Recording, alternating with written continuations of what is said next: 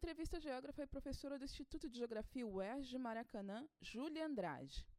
A Júlia é graduanda na Universidade de São Paulo, mestre e doutora também pela Universidade de São Paulo, USP, e doutora em Geografia pela Universidade Sorbonne, em Paris, na França. Oi, Júlia, obrigada pela presença aqui com a gente. É, então, você poderia falar um pouquinho sobre a vida e obra do professor e geógrafo Milton Santos? Olá, Ana Paula, boa tarde. É, obrigada pela oportunidade de falar aqui. É, você me faz essas perguntas sobre a obra do professor Milton e é com muita alegria que eu possa que eu possa dizer como eu vejo como geógrafa a obra desse tão importante pensador brasileiro. É, o Milton ele tem uma carreira é, muito, muito particular. Né? A gente está falando de um país que eu entendo muito racista, é, e você vê chegar ao lugar que chegou esse professor negro é, é uma coisa em si digna de, da gente parar para pensar o que significou tudo isso, né?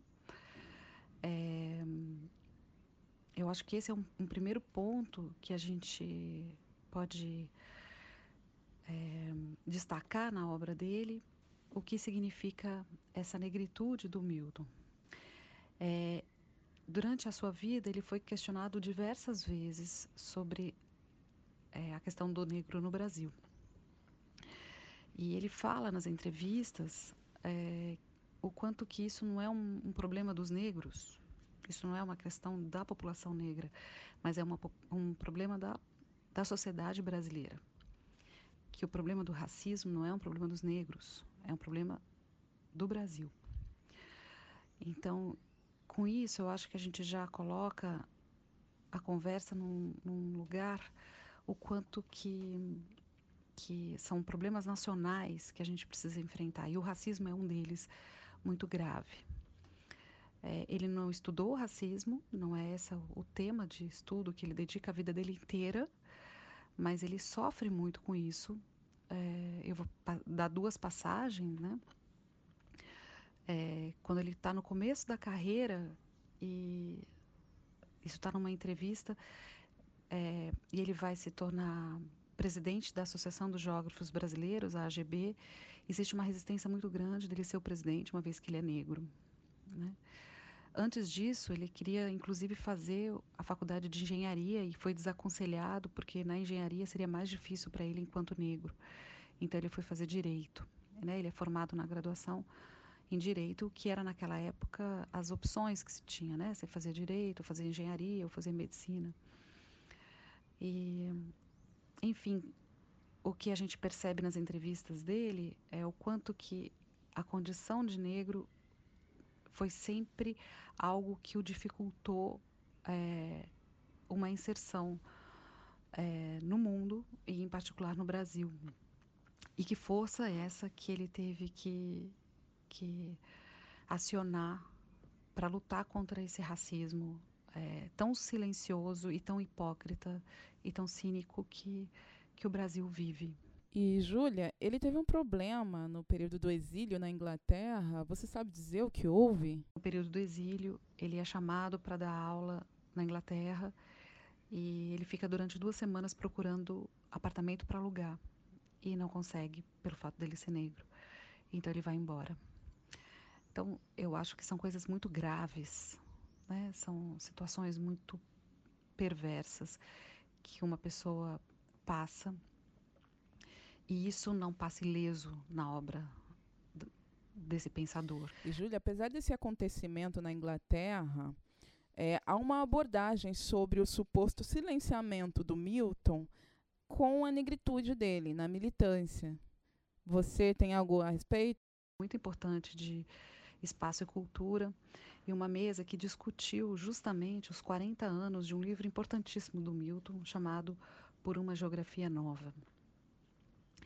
E a mesa, toda constituída de pessoas brancas, é, falava que, que na obra do Milton existe um silenciamento da negritude existe um silenciamento do fato dele ser negro. É, e eu não concordo com isso, né?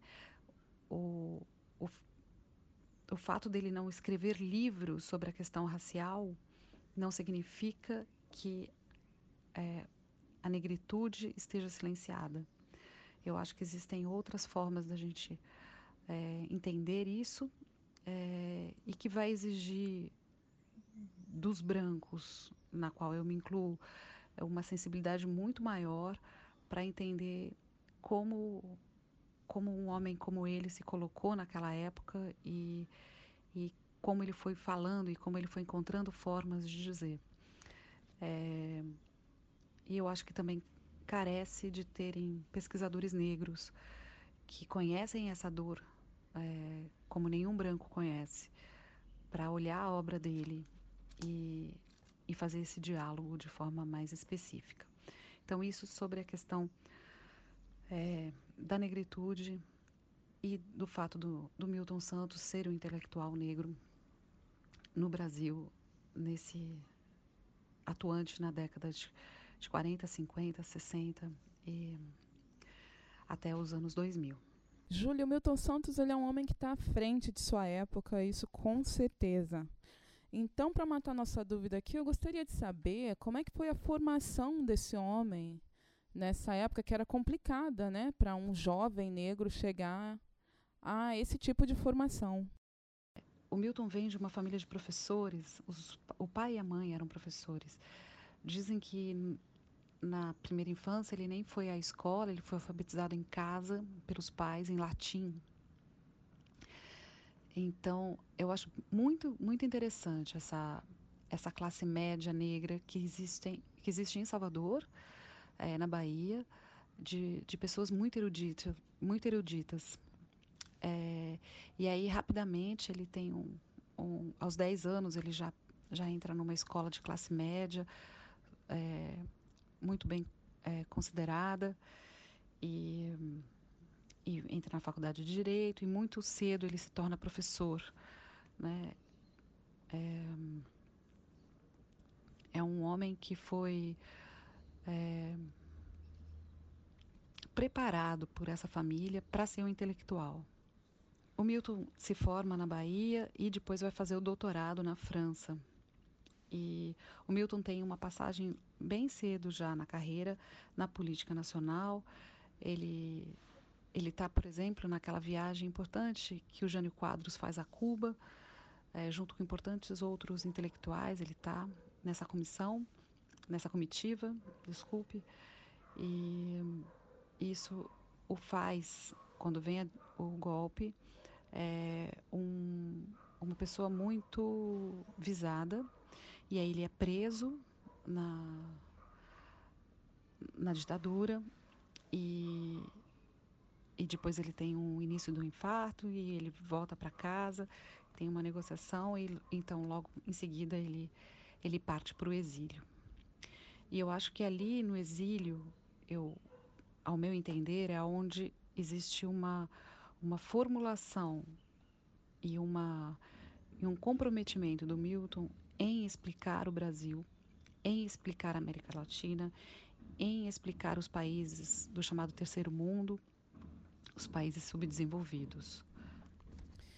E como foi depois do exílio, é, esse retorno dele para o Brasil? Como é que foi esse momento? Foi um, uma experiência muito enriquecedora dele viver diferentes situações, de conhecer diferentes geografias que eram feitas não só na Tanzânia, nos Estados Unidos, na Europa de forma geral, mas em particular na França, onde ele, ele esteve muito tempo trabalhando.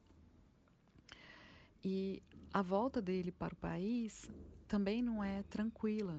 Né? É, ele volta inicialmente para trabalhar no Rio de Janeiro, na, na, na Universidade Federal do Rio de Janeiro, e e é um, é um período delicado, né, dessa, dessa estadia dele aqui na UFRJ. Depois ele vai, então, para a Universidade de São Paulo e, e, e aonde ele acaba a carreira dele, trabalhando lá. E, e aonde está o período que eu julgo o período rico da obra dele, que é a década de 90, onde ele está produzindo muito, onde ele está cercado de muitos orientandos e orientandas, e aonde ele produz, é, na minha leitura, o livro mais importante dele. O livro mais importante dele é onde tem os conceitos de uma forma bem, bem finalizada. É um livrinho chamado, um livrão chamado A Natureza do Espaço, Técnica e Tempo, Razão e Emoção. É, é um livro de 96. É um momento em que lá na USP ele está fazendo grandes eventos. É, é um momento que está uma discussão muito grande do neoliberalismo que estava entrando não só no Brasil, mas no mundo todo, é, e o processo de globalização. Então, esse foi os anos 90, é, que é o momento mais rico, né?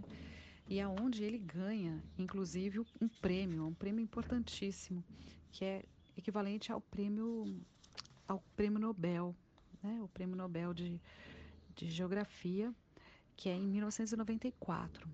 Então você imagina, em 94 ele ganha esse prêmio, ele está formulando esse livro que vai ser a grande obra dele, na minha leitura, a mais importante, que é a natureza do espaço. Então, é nesse período que ele vai é, deixar esse grande legado.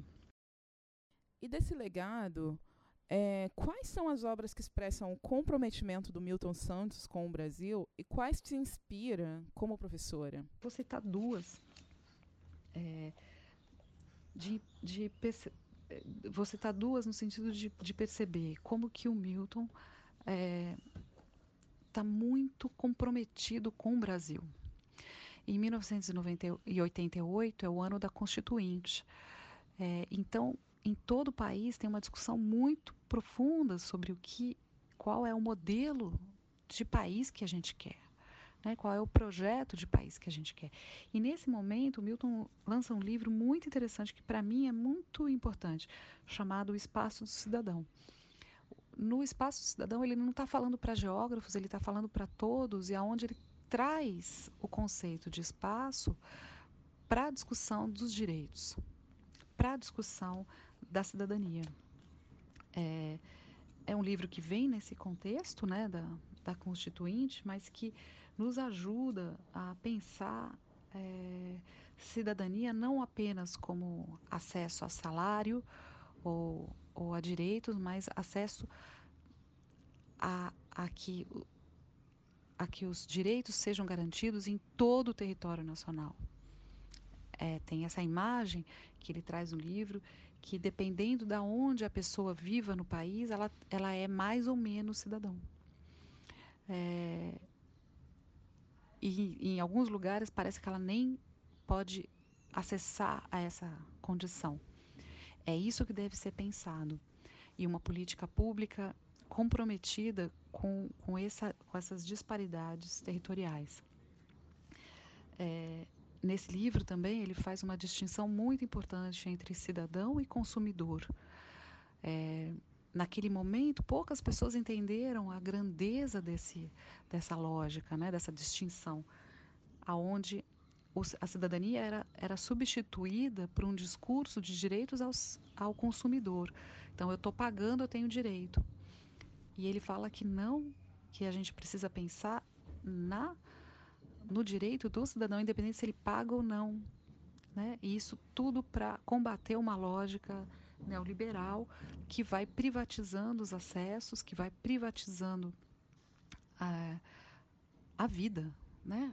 a água, o ar, a paisagem, a escolaridade, a saúde, enfim, é, e dando direito só a quem está pagando, ou seja, as classes sociais que vão concentrando essa renda toda com ela. Eu destacaria também, né, além de por uma geografia nova, que esse livro basilar que vai que, que vai ser em 78 a volta dele para o Brasil é, como intelectual, né?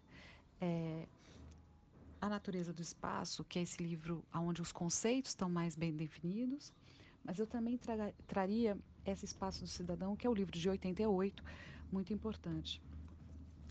E para finalizar nessa, nessa sua pergunta sobre, sobre a obra dele, o que eu, o que né, para mim, como geógrafa, me inspira, é um livro que ele faz. É, é um dos últimos livros que ele, ele escreve.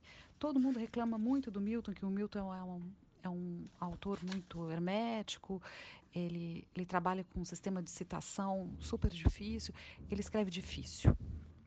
E é verdade. Né? E, e eu acho que é de propósito que ele escrevia difícil. Né?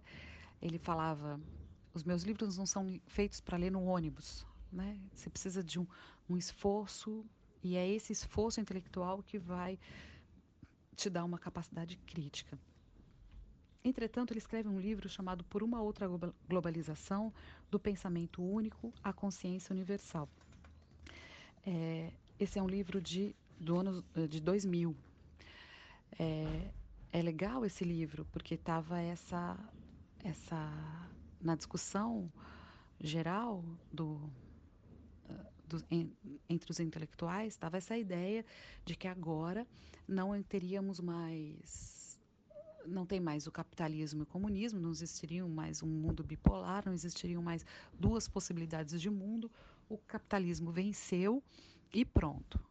Então agora era aceitar ou aceitar a lógica que o capitalismo impõe ao mundo. E isso seria então o pensamento único, né? Isso é formulado por um, um importante jornalista da, do Le Monde, é, que é um jornal francês, como, como a era desse pensamento único e, a, e o combate ao pensamento único que, que era necessário fazer naquele momento. E ele lança esse livro é, discutindo isso. E no livro dele, de título Por uma Outra Globalização, qual era a crítica do Milton Santos em relação à globalização e ao capitalismo? Nesse livro ele vai ele vai dizer que existem não uma, mas três globalizações presentes no mundo hoje. E,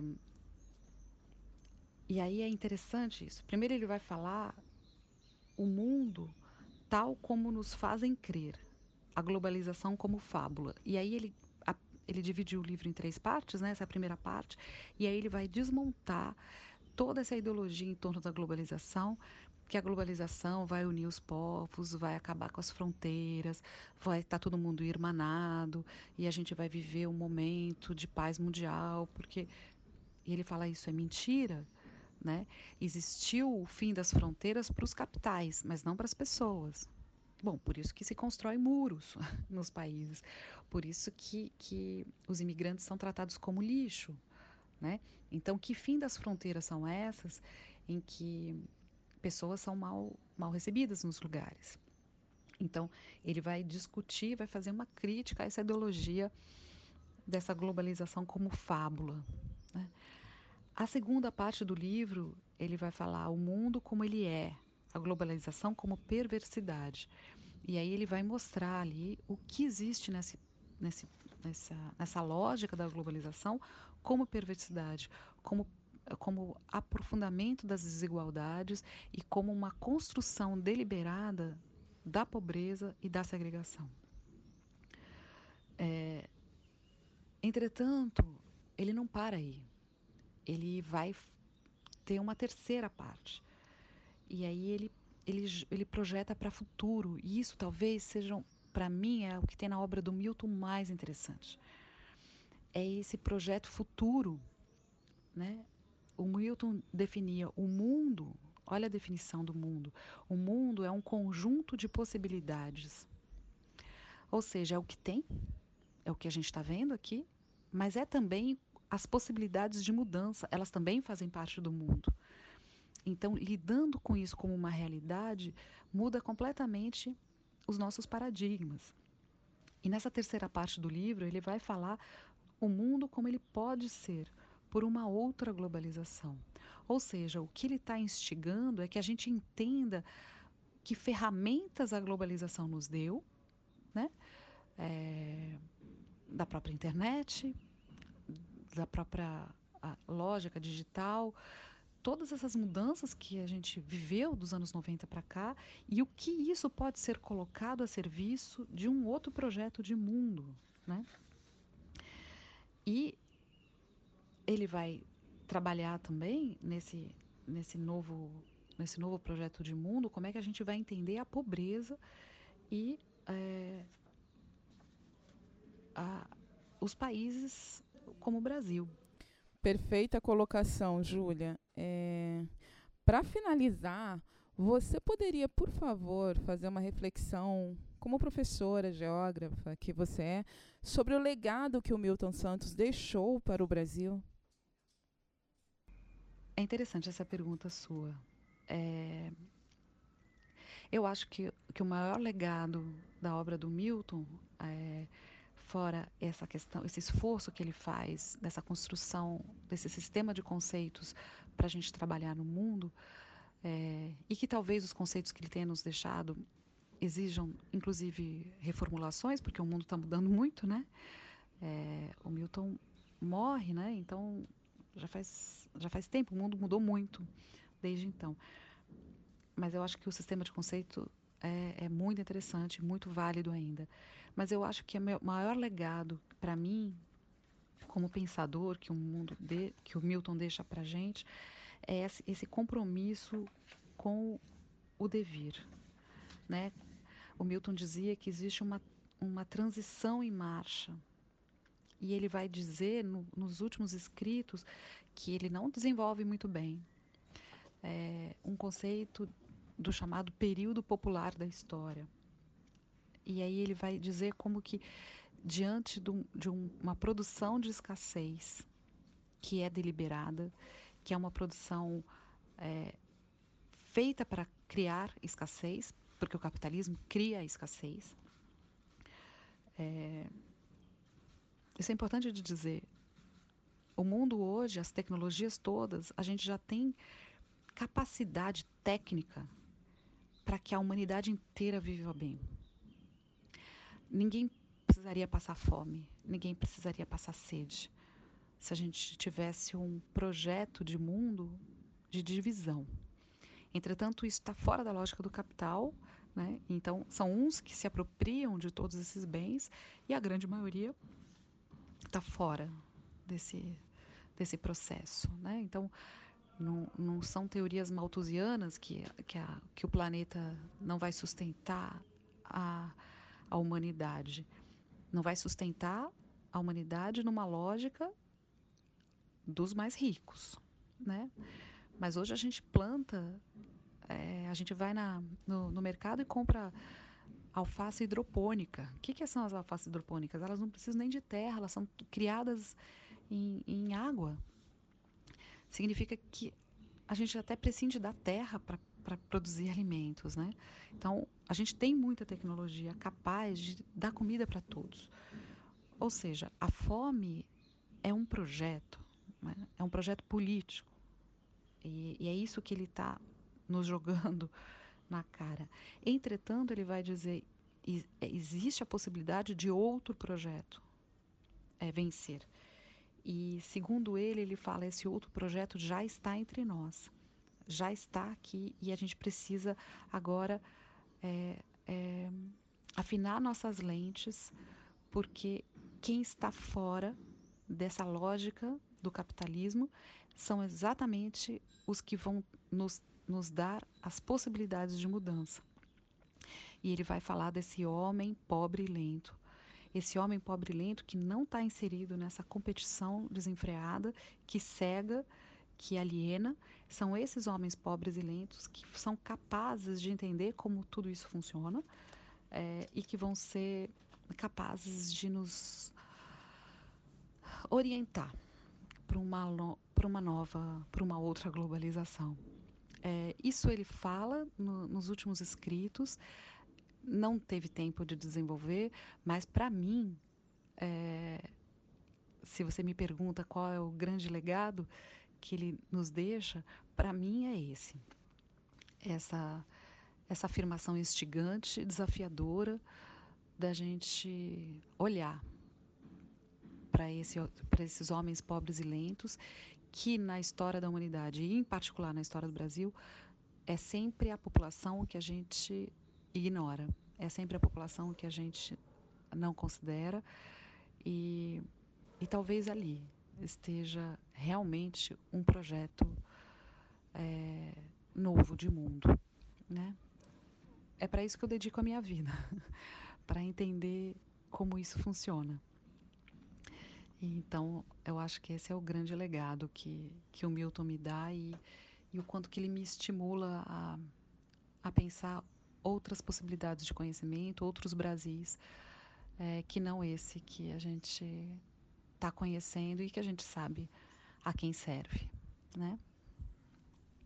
Obrigada, Júlia. Foi uma excelente reflexão. O podcast Afro vai ficando por aqui e agradece a presença da professora Júlia aqui com a gente hoje. Até breve.